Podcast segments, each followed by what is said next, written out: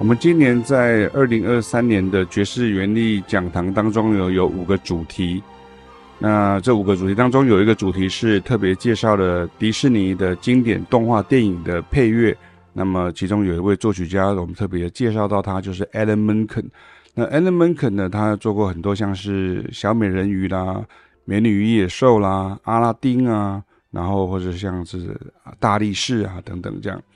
那都是非常经典的作品啊。然后在讲堂当中，我们提到像是美女与野兽哈 Beauty and the Beast 啊，因为它原来是由法国的小说改编的，所以它的情境呢就设定在法国。所以就用了很多所谓的经典法语相送啊，就是 chanson français 的和弦进行啊，比如说像那个那个烛台有没有？跟茶壶什么就是餐具上面这样 Be our guest, be our guest, be our guest，哒哒哒哒哒哒哒哒哒哒哒哒哒哒，它的这个和弦进行呢，跟这个旋律的走向，它就跟这个 La Vie en Rose，就是这个法语相送里面很有名的这个玫瑰人生一样，就是哒滴哒哒滴哒滴哒哒滴哒滴哒和弦的进行哈。那我在网页上的文章都有这个把这个音乐列出来，就大家可以比较一下，听听看。那这种和弦进行在相送当中呢，很常听到，只是换了节奏跟旋律，加上了歌词跟编曲哈，一般人就不会注意到这种和声上的细节。然后像 B R Guest 也是这种咚加咚加咚哒滴哒咚加哒哒咚加哒哒咚哒哒哒哒哒哒哒滴哒哒哒滴哒哒哒哒哒哒哒哒哒，非常的法国的这样的一个风味，这样哈。那另外像是贝尔这首曲子呢，贝尔哈这首曲子女主角的这个曲子，因为她一开始不是就是在在乡间这样开始在村庄里面开始呃出来买东西，然后就遇到很多村民呐啊，面包店的老板呐、书店老板呐、然后猎人呐啊村民呐、洗衣服的人呐这样子哈。那因为它设定在田野哈，就是乡间哈田园乡间哈，所以这个女主角。它进主歌的第一段旋律的旋律的第一句的歌词，它这是变成是呃，哒哒哒哒哒哒哒哒哒哒哒，好，这是 OK。它是滴答答答答滴答滴答滴答滴答答答答滴答滴答滴答滴答答滴答滴答噜，嘟个滴答答答答补了，嘟个滴答答答答嘟嘟嘟哒哒哒哒哒滴答滴。我们在讲堂里面有讲的非常的详细哈，滴答答答滴答滴滴答滴答，那就很像我们现在在放这个贝多芬的第六号田园交响曲的第一个主题。滴滴答答答，这个滴答答，这个滴答，这个滴答，这个滴答答答答，这样哈。只是原来是那个贝尔的曲子是 C 大调，那这首曲子是 F 大调哈，是几乎一一模一样哈。所以就把那个情境带出来哈，就是让大家可以理解一下那个情境哈。所以这就是我讲的说，其实，在好莱坞的电影音乐里面，它必须很多东西像古典音乐去取材，然后去。看到这个古典音乐，它怎么样去描写这些景色，或者说大家对于这些音乐有什么样的一些投射哈。然后另外一首曲子是这个呃阿拉丁里面的这个 Arabian Night 哈，这 Arabian Night 里面呢，就是它很多人听到这个滴，我现在把先把这个贝多芬先关掉一下哈。贝多芬的这个音乐，它不会出现这个声音哒滴滴，可是如果听到。阿拉丁的音乐，比如说，滴嘞嘟嘞滴嘞嘟滴答滴答滴嘞嘟嘞滴嘞嘟滴答。那我做了一个 Arabian Night 的类似的这个旋律哈，让大家听听看，是像这样子的一个声响啊，你听听看，就是这种感觉。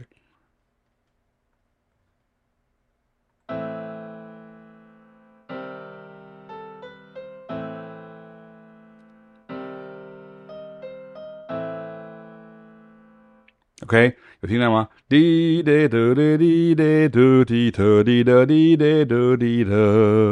答滴答滴滴答答滴答答滴。它其实是感觉上很像是那个滴答答滴答答答滴答答答滴答答滴答答滴答，很像是以以西方的角度来看的话，欧洲音乐它就是说听起来像是。这个一和声小调，然后可是它从滴滴滴答滴滴答答滴答答滴答滴滴答滴答滴答答滴答答答滴答嘞嘞啦滴啦滴答滴答答啦啦啦啦啦滴答滴这样。可是其实如果你用西方的想法的时候，其实会有点错误啊。为什么呢？因为其实这个是。增二度哈，你把这个，你先把这个管弦乐的感觉去把它想象一下，其实它这个就很像什么呢？你听听看，这个感觉像不像？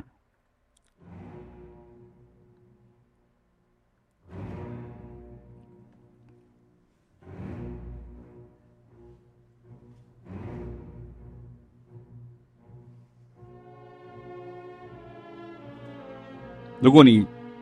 从来没有听过这首曲子，你会以为这个是阿拉丁的配乐哈，就是，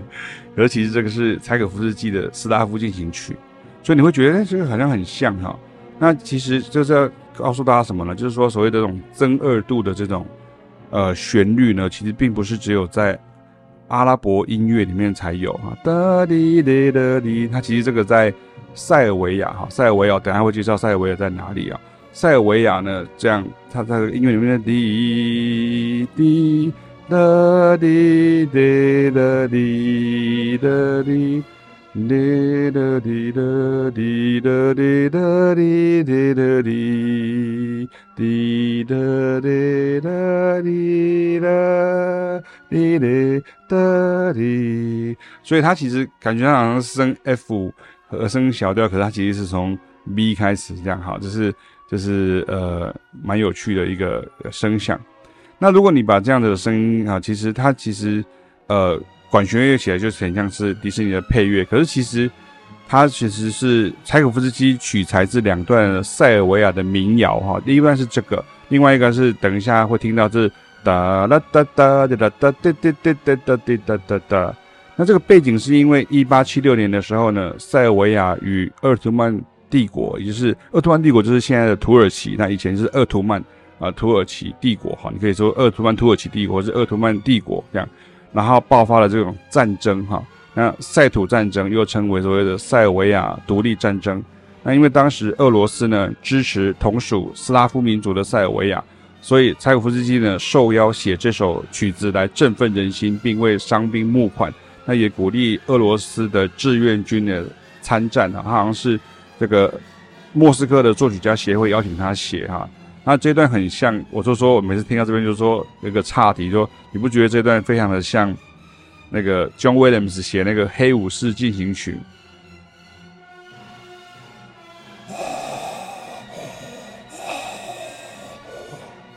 ？Send the strong troopers. Look, I am your father. 这样哈，就是非常的像这样哈，那。让大家知道一下，就是说，其实这个哒滴滴哒滴哒滴滴哒滴滴哒滴，然后。所以其实大家可以借由这样子可以理解到说，其实如果你能够理解到说，其实这个增二度不是只有指阿拉伯音乐的象征，那就是就会有这个文章的目的了哈。可是就是说，滴，因为。在阿拉伯音乐当中，它其实是滴答滴滴答答答滴答答答，它是每四个音为半个音阶，所以它四个音凑成一个完整的一个音阶。然后它的方式有很多种，这个蛮复杂的哈。就是那我们有时候只是这从西方的古典音乐的角度哈，European Classical Music 看进去的时候，会有这样的一个误会，这样哈。那顺便就跟大家补充一下，就是刚刚讲到一八七六年是。这个塞尔维亚独立战争，那一八七八年的时候，就两年之后呢，塞尔维亚就借由俄罗斯的协助呢，然后脱离了土耳其呢长达五个世纪的统治，就成为独立的国家。但因为境内的民族分布跟宗教信仰不同呢，一直战乱频仍，也跟奥匈帝国有领土跟主权上的纷争哈。像奥匈帝国就是以前的这个奥地利呃匈牙利哈，就是它以前就是。在一起叫做奥匈帝国，它其实就是呃现在的奥地利跟匈牙利哈。那第一次世界大战的时候，就因是因为这样子起来的，因为因为那时候奥匈帝国的王储呢，他就是到这个呃萨拉耶夫啊来参访，结果就被这个所谓的这种分离主义者哈，这是所谓的分离主义者啊，是刺杀。所以第一次世界大战就是因为这样子起来的哈。那一战之后呢，塞尔维亚就把周边的地区就统一起来，就称之为南斯拉夫。好，所以很多人可能在我这个年纪就知道说，他是以为是南斯拉夫这个国家，可其实跟南斯拉夫是是好像是七个国家合在一起哈。那第二次世界大战之后呢，南斯拉夫就成了共产俄罗斯啊，就是所谓苏联的附庸。也就是以前所说的这个铁幕或者是冷战时期，那老大哥呢，苏联呢，在九零年代解体之后呢，南斯拉夫也解体了。然后因为原本国境里面除了像塞尔维亚哈，这个首都是在贝尔格勒哈，塞尔维亚以外呢，Serbia 哈，Serbia S R I R 好 S E R B I A 哈，Serbia。然后还有好几个地方啊，像是斯洛伐尼亚，你可能知道，可能不知道，可它不一定不是斯洛伐克，它是斯洛伐尼亚 （Slovenia） 跟 Slovak 是不一样的地方哈。然后还有克罗埃西亚哈，克罗埃西亚跟呃塞尔维亚这两个地方好像是比较多人会去观光的地方哈，就是很漂亮的一个地方。然后像是一个还有一个地地方叫做呃蒙特内哥罗。蒙特内哥罗有人把它直接翻译成，因为蒙 Mont 是山，然后 Negro 是黑，所以就是翻译成黑山共和国哈。有人翻译成黑山共和国。如果你今天看那个零零七的那个皇家赌场哈，Casino Royale，就是里面就是庞德就跟那个女主角就曾经到黑山共和国去哈，去那边赌博啊。然后呃，像还有几个地方哈，其实像可能知道像是呃。没没有办法去确定是不是一个国家，或者是一直在内战，或是一直在啊、被侵略哈。像是联合国就会去呃出兵调解，像是科索沃，或是像是波士尼亚等等哈。像刚刚提到这个塞拉耶夫啊，其实就是这里面的一个城市这样哈。所以以上就借由这样跟大家来介绍一下，就是其实本文的主题是《美女与野兽》跟《阿拉丁》当中对古典音乐跟法语相送的取材。以及增二度的音程，并不是阿拉伯或印度音乐中才有的特色哈。我们从今天的塞尔维亚，或者是至少你知道柴可夫斯基的斯拉夫进行曲，你就会听到这种非常的呃，有一种对大家来讲可能有点诡异、有点神秘的气息这样的一种味道。